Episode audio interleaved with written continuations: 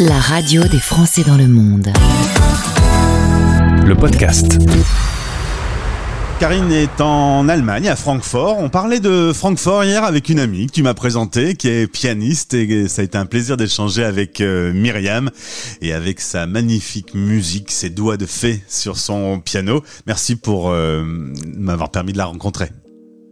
Le monde est tout petit. On est dans un monde d'expatriés. On est les Français euh, étrangers finalement dans notre pays, mais on, a tellement de points communs. Euh, voilà, c'est. J'ai plein de belles personnalités à te faire rencontrer. Eh bien, j'irai tous les rencontrer. Karine, toi, tu aimes euh, la mode, tu travailles dans la mode, tu notamment tu proposes tes services pour soigner son look, soigner son image. Ah, il y, a des gens pour qui c'est naturel de trouver les bonne euh, tenue, les belles couleurs qui s'assortissent bien. Et puis il y en a d'autres, c'est moins leur truc. Pourtant en France, on est dans un pays euh, de mode.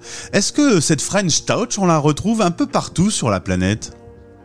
C'est une différence, je pense, une richesse euh, en tant que, nouveau, en tant que Français à l'étranger, on a énormément de, de particularités. On a emmené toutes nos spécificités avec nous, et je pense que la French Touch, on la retrouve, voilà, sur tous les continents. Euh, tu le sais, d'abord c'est un courant musical, donc c'est un succès euh, planétaire de groupes très très connus. Hein, euh, comme Daft Punk par exemple, etc. Mais c'est vrai que plus dans mon domaine, on est vraiment dans cet art de vivre, dans cette élégance, dans ce, dans ce naturel, dans cette originalité, cette recherche de, de signature, de, de petites touches à nous. Et, euh, et, dans cette praticité finalement euh, d'un look qui, qui, va commencer le matin pour euh, finir le soir en ajoutant pour madame un peu de rouge à lèvres, pour monsieur en ajoutant voilà une petite touche. On peut changer éventuellement quelques quelques articles de sa tenue. On peut faire tomber la veste aussi. voilà, il y a plusieurs plusieurs combinaisons en fonction du du rendez-vous que l'on Mais il faut quand même trouver un style qui correspond à, à sa personnalité, peut-être un peu aussi à son métier parce que bah forcément je suis pas habillé pareil en faisant de la radio et en étant tout seul dans mon studio qu'en étant commercial ou banquier par exemple. Mais il y a toujours une possibilité de trouver un style qui s'harmonise avec sa personnalité. Absolument. Et je commence par là. C'est qui êtes-vous? Qui avez-vous envie d'incarner en fait? Quelle image vous avez envie de montrer. Donc généralement, on a envie de rester dans son rôle et on a envie de mettre vraiment en valeur ses forces. Euh, on est influencé, bien sûr, on peut regarder les tendances, les magazines, mais il est vraiment important de rester qui l'on est et de savoir ce qu'on a envie de, de renvoyer comme, euh, comme image. Et effectivement, vos priorités dans la vie, votre rôle, votre environnement. Quand je dis priorité, c'est par exemple, vous passez votre vie au bureau, bah, ce sera pas la même chose que euh, je partage ma journée entre une journée professionnel, puis aller chercher mon fils euh, au bac à sable, euh, etc., qui revient plein de terre. Et donc, voilà, on n'a pas le même, le même costume à porter à ce moment-là. Ça ne veut pas dire qu'on oublie ce côté mode. Au contraire, on s'adapte. Par exemple, maintenant, ils font des tissus hyper pratiques. On n'a même plus besoin de les repasser un exemple euh, voilà concret.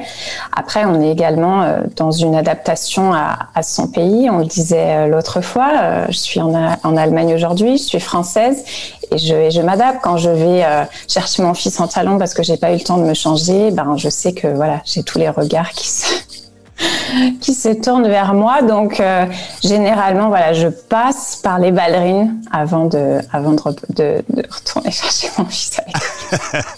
Euh, aujourd'hui, c'est quoi euh, porter la French Touch? Qu'est-ce qui, qu'est-ce qui caractérise cette French Touch? Est-ce que c'est des couleurs? Est-ce que c'est des formes? Est-ce que c'est des matières? C'est un look, c'est un état d'esprit, je pense. Ça vient en fait de la haute couture. Donc c'était au, début du 19e. Donc c'est vraiment, on retrouve Chanel, Dior à ce moment-là, qui ont dit OK, euh, nous, on n'a plus envie forcément de suivre les codes imposés par la bourgeoisie. On a envie de l'ouvrir. On libère la femme parce que c'était surtout la femme qui était sous contrainte vestimentaire, euh, même si l'homme avait ses propres codes. Et du coup, on ouvre sur une, sur une, sorte de, de côté rebelle de la mode. Euh, je pense que le Covid va aussi euh, laisser des traces et, qu'on va pouvoir imposer ce côté encore plus rebelle, sans forcément tomber dans le jogging et le, et le pyjama. Mais on a des phases dans, dans la vie et dans la société qui fait qu'on est influencé et du coup qu'on va adapter. Je parlais des banquiers tout à l'heure, il y a encore une image très normée pour un certain nombre de métiers euh, où il y a des tenues un peu imposées avec encore la cravate, bien que la cravate, elle est en train quand même tout doucement de vivre ses dernières heures. Alors la cravate, je la recommande jamais, honnêtement. Elle peut faire partie euh, d'un accessoire. On l'a, par exemple, on a tous dans l'année un mariage, euh, un événement où on a besoin de la cravate. Donc, ok, on en a une dans son armoire et on la choisit bien comme le reste. C'est pas euh, forcément le cadeau de belle-mère qu'on va garder, mais vraiment on l'a choisi pour soi.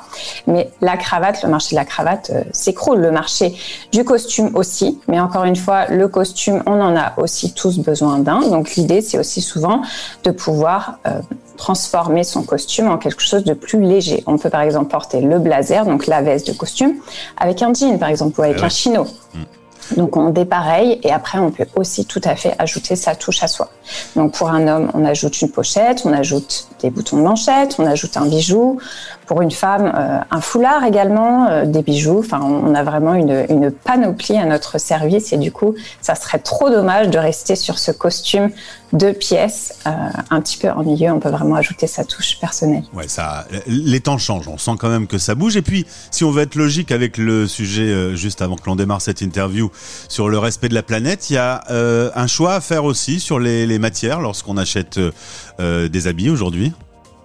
Il y a un choix de marque, il y a un choix de prix.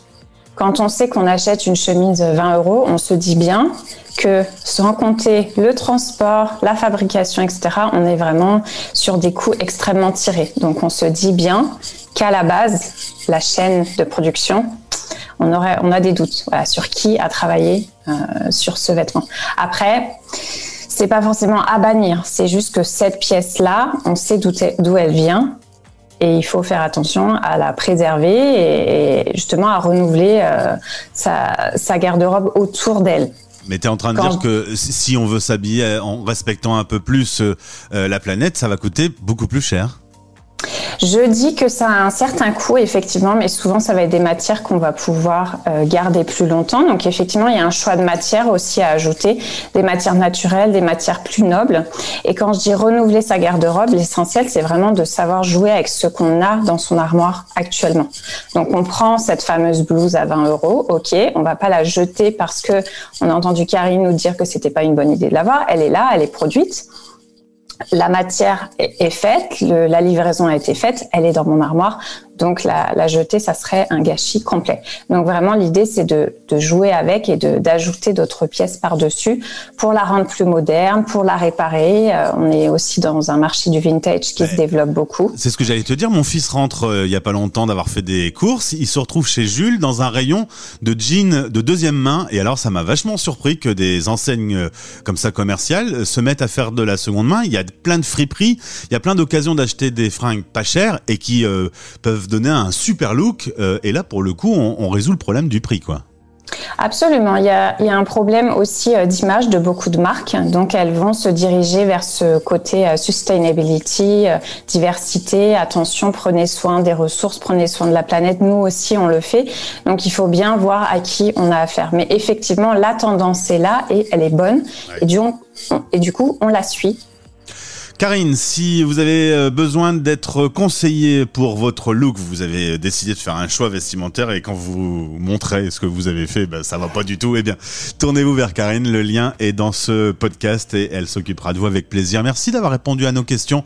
Je vous souhaite un bel été et surtout que les choses s'améliorent euh, en Allemagne Merci beaucoup. Et l'essentiel, c'est de se sentir bien avec soi-même. Les Français parlent au français. L'émission qui relie les expats. Parrainée par Bayard Monde. Suivez Bayard Monde sur Instagram. Parce que la lecture n'a pas de frontières, les magazines Bayard Milan vous suivent partout dans le monde. Recherchez Bayard Monde tout attaché.